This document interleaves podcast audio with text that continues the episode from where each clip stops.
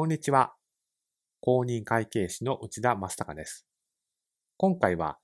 別表4の書き方シリーズの第6回、欠損金がある場合について解説をしていきます。まずは前回のおさらいです。法人税は、儲け、所得が発生したら課税するのが原則です。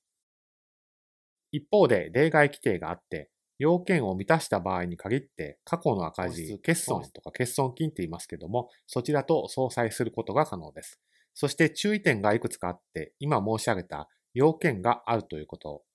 そして未来永劫に繰り越せるわけではない繰越期限という制度があるということ。そして十二分に赤字があったとしても、それをすべて使えるわけではないという使用限度額があると。こういった点に注意が必要です。もう少し具体的に数値例で見ていきましょう。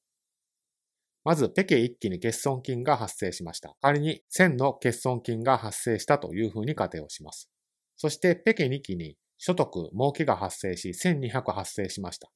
じゃあ、この1200と1000を相殺して200に対して課税するのかというと、そういうわけではなくて、限度額があって、1200のうち600までが使える金額ということになります。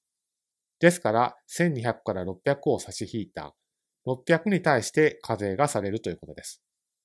ですから残りの400については翌期以降へ期限まで繰り越されるという流れとなっています。そして欠損金の情報については別表7-1という資料で金額がまとめられています。詳しくはまた別の機会に解説を差し上げますけれども、これは別表7-1の上半分となっています。このように前期から繰り越された金額を書く欄、当期に所得と相殺をする欄、そしてその結果、残った金額が翌期へ繰り越されていく欄と、こういう風に3つ各欄が分かれています。別表4との関係についてはこちらの通りです。左側が別表4、右側が別表7の1となっています。このように、別表7の1の当期のマイナスの欄の合計金額が別表4のところへ飛んできて、その金額を所得から相殺することができると、まあ、こういった流れとなっています。